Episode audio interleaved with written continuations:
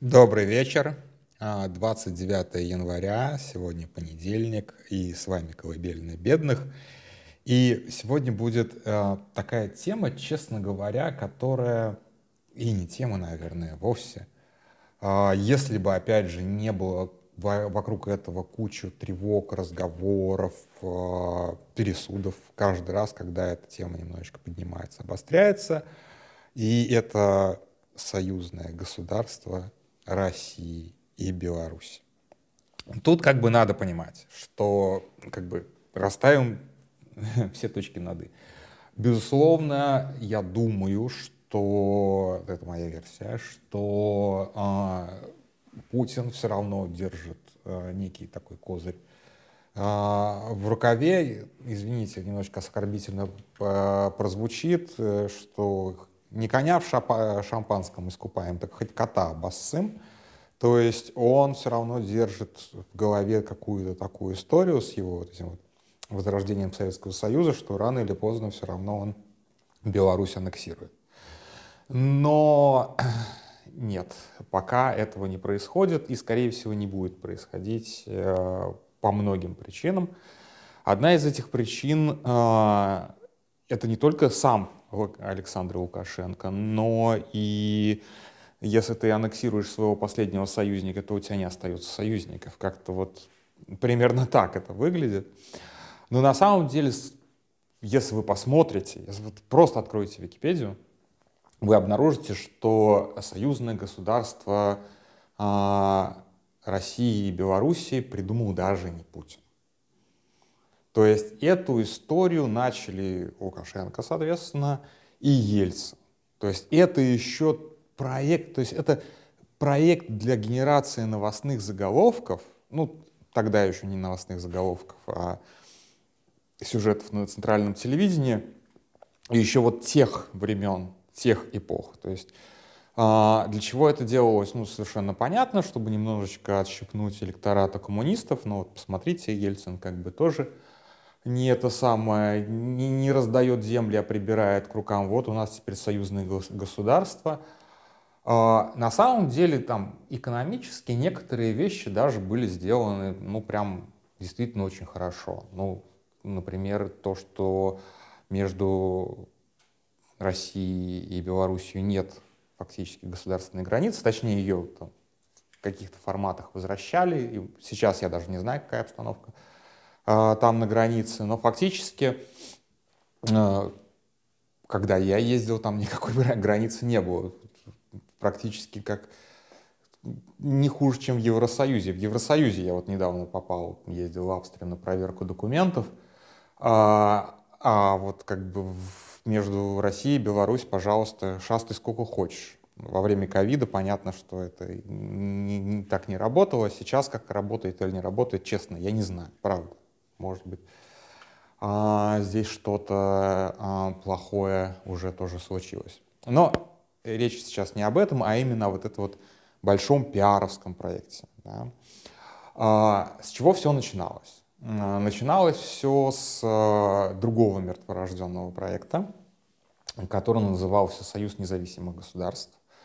А, и если вы, может быть, не знаете, но этот проект до сих пор существует как некое такое межгосударственное соглашение. То есть как вообще как бы виделось тогда, да, мы типа распускаем Союз Советских Социалистических Республик, но собираем СНГ, вот, который по крайней мере, экономически будет единой, как, единой зоной, да, не в том контексте зоной, а, где, соответственно, сохранятся какие-то вот связи. Все это, естественно, развалилось, ничего из этого не сработало. А, по каким причинам сейчас неважно, не будем разбираться. В какой-то момент я заинтересовался тем, а что, собственно, от этого СНГшного проекта осталось. И вы не поверите, осталось. А, осталась а, союзная телерадиокомпания «Мир» со штаб-квартирой в Москве, которая вещает, э, до сих пор, кстати, вещает. И ее а, мне рассказывали мои друзья в Казахстане, что в Казахстане это даже смотрят. Я ни разу не слышал, чтобы это смотрел кто-то в России, но в Казахстане, по крайней мере, смотрят. И когда я последний раз, а это было достаточно давно, очень давно, типа конец 2010-х годов, я тогда выяснял, ну тогда уже началась Rush Today, я выяснял, собственно, а за счет чего финансируется сам проект СНГ и телерадиокомпания «Мир» как его часть.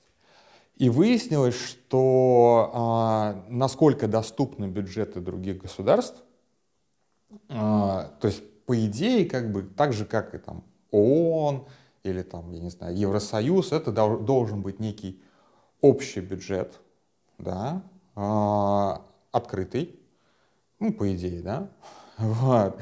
И в нем в каких-то долях с размерной экономиком или еще что-то вроде этого, должны быть, соответственно, представлены деньги участников этого Союза независимых, э, независимых государств.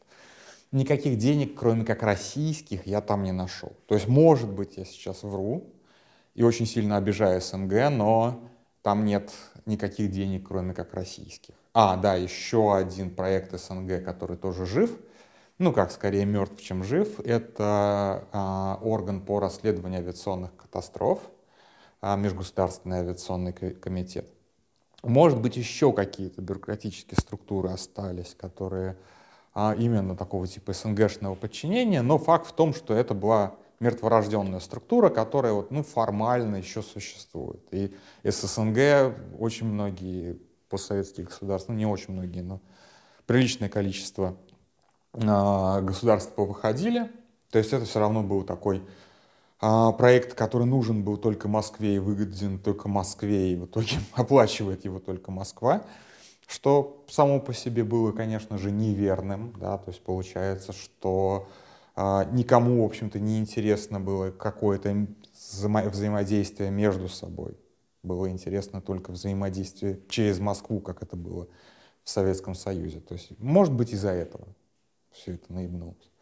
А потом а, я полез смотреть а, как раз бюджет союзного государства а, а, России и Беларуси. И это такая моя история, которую вот так я и не доделал, и уже, наверное, никогда не доделаю, а, потому что вот здесь вот реально мне было любопытно.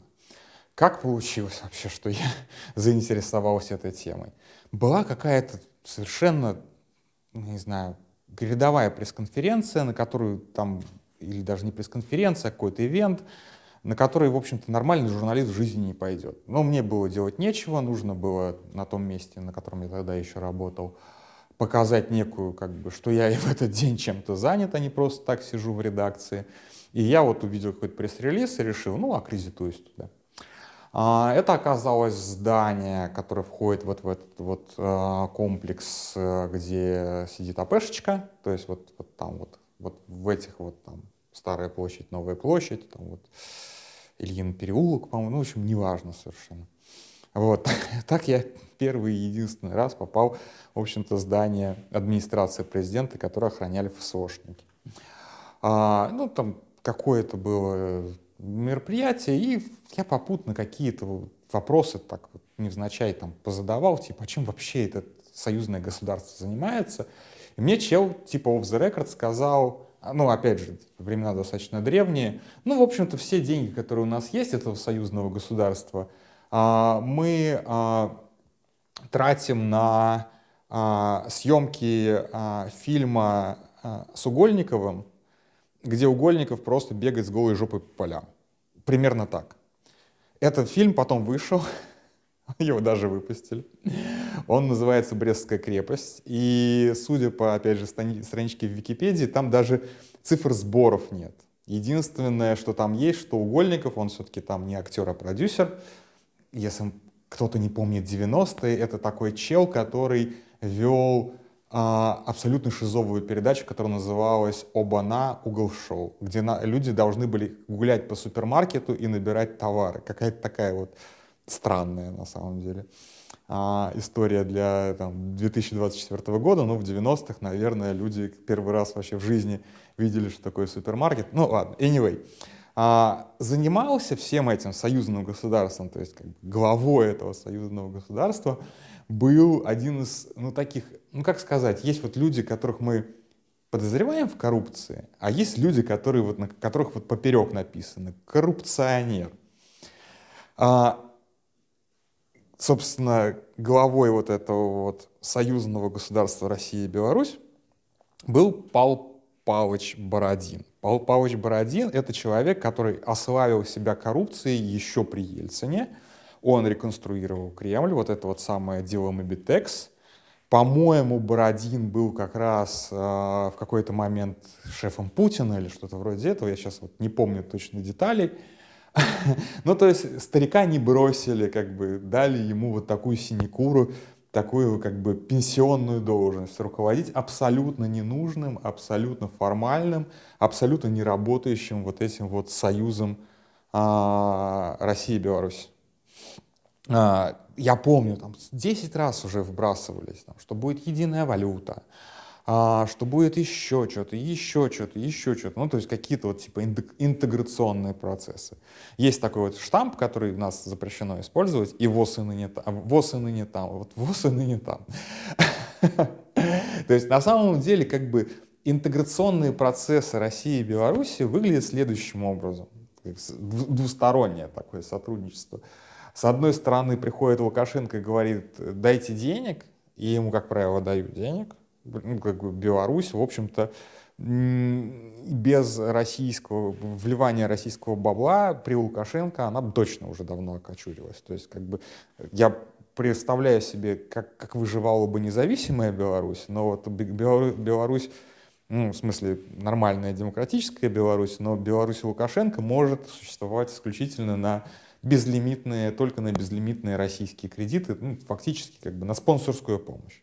То есть, в принципе, здесь как бы такая практически северокорейская э, история, только Север, Северная Корея говорит, дайте денег, а не то. Вот, а Лукашенко просто как бы становится на колени и говорит, дайте денег. И ему каждый раз денег отсыпают. Ну, там в разной форме денег.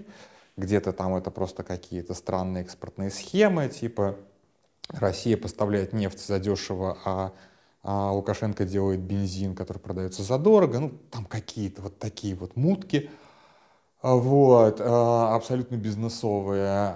Ну, в общем, кто в этом лучше разбирается, тот в этом лучше э, разбирается. Но вот эта вот история с э, Союзом, она всегда была такая, что типа у нас есть Путин, у вас есть Лукашенко, и это необъединяемые сущности. Я даже больше скажу, я даже больше скажу, вы как это, это сейчас прозвучит очень смешно, но в какой-то момент, по крайней мере, пока это вот так более или менее замерялось, у Лукашенко внутри России, то есть миф о Лукашенко а, был не то, что сильно популярнее Путина, но он, они же выступают на одной поляне, да, и а, еще непонятно, кто был бы лучшим диктатором объединенного государства России и Беларуси, Путин или Лукашенко. Да? Вот. Ну и второе, естественно, второе, совершенно упустил, зря кинул.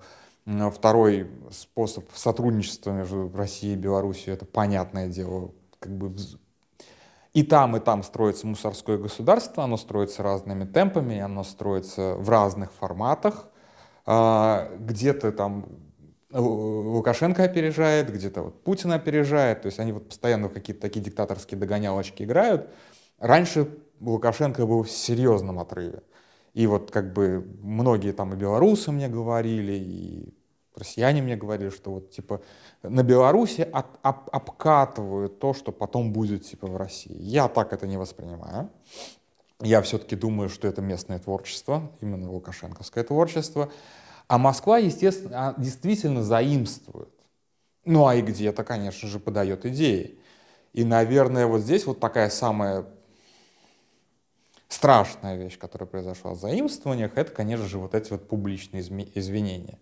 То есть началось все это отнюдь не в Беларуси, это началось в России с Кадыровщиной вот этой вот, когда первые извинения, я помню, какой 2016 это был год или 2017, когда мужика на беговой дорожке заставили извиняться где-то там, по-моему, в Красноярске.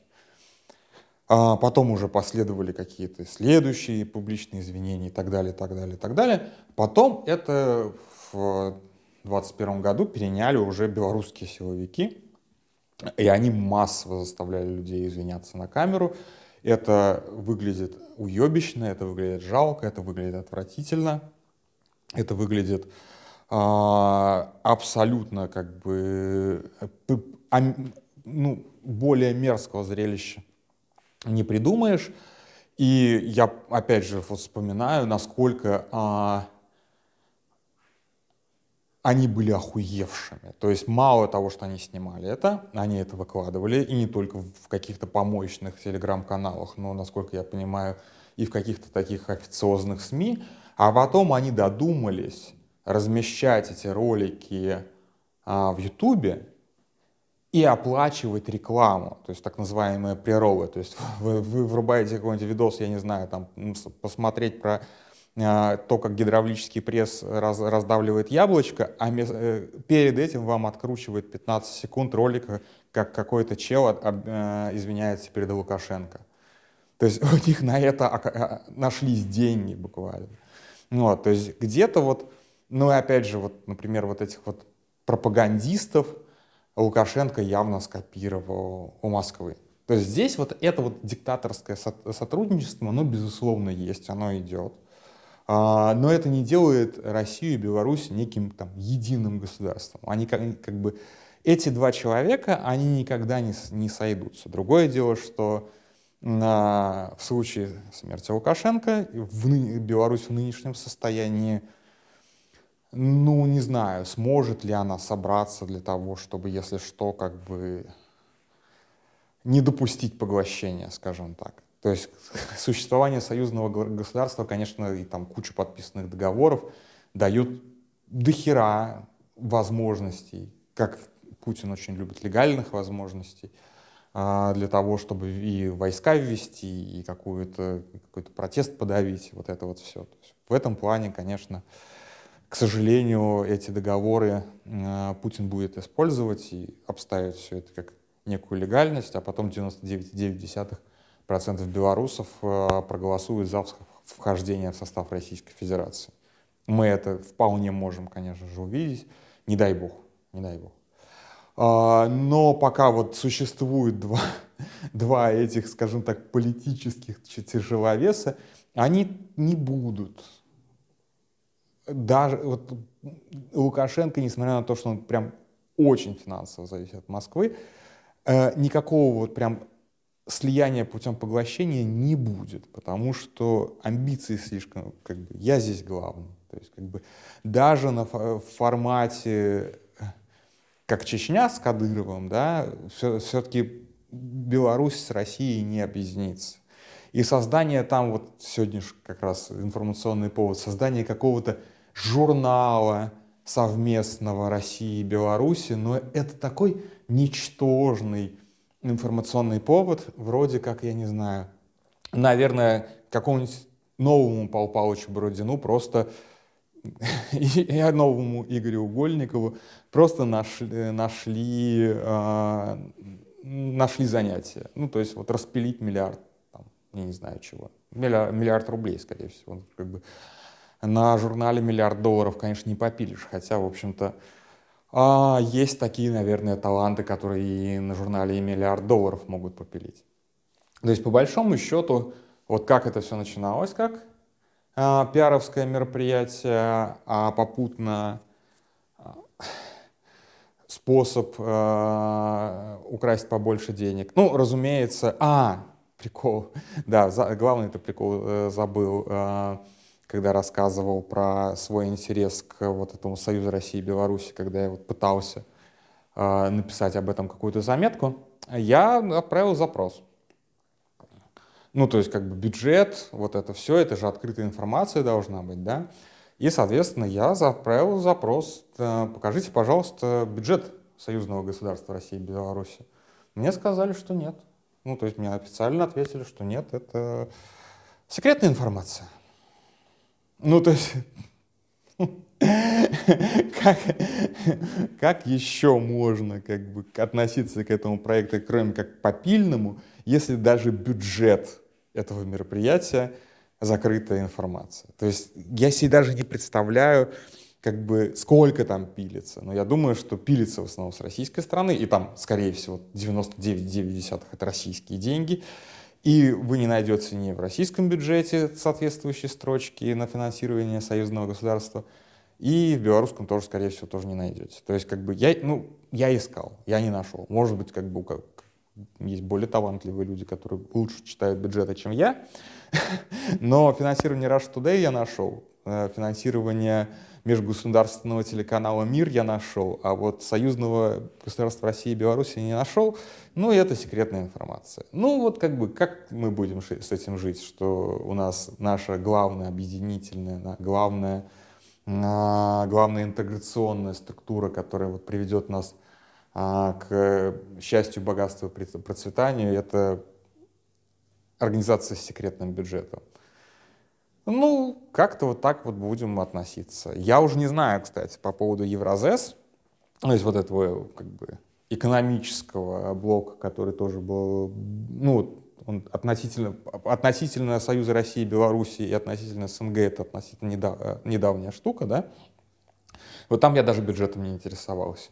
Хотя я думаю, что если повыяснять, то я думаю, что мы придем примерно к тому же самому, что какие-то непонятные мутные люди осваивают совершенно непонятной величины бюджет, и на этом, в общем-то, все. Хотя, если честно, Евразес вот так плюс-минус именно с экономической точки зрения, но он работает. То есть там есть некие, как бы, есть некие вещи, которые можно описать как на, как работа этого самого Евразес. И, кстати, насколько я понимаю, сейчас эти соглашения по Евразес очень сильно выручают э, Россию в условиях санкций и эмбарго, потому что как раз вот этот вот серый импорт через э, страны Центральной Азии э, и работает благодаря вот этому самому Евразес.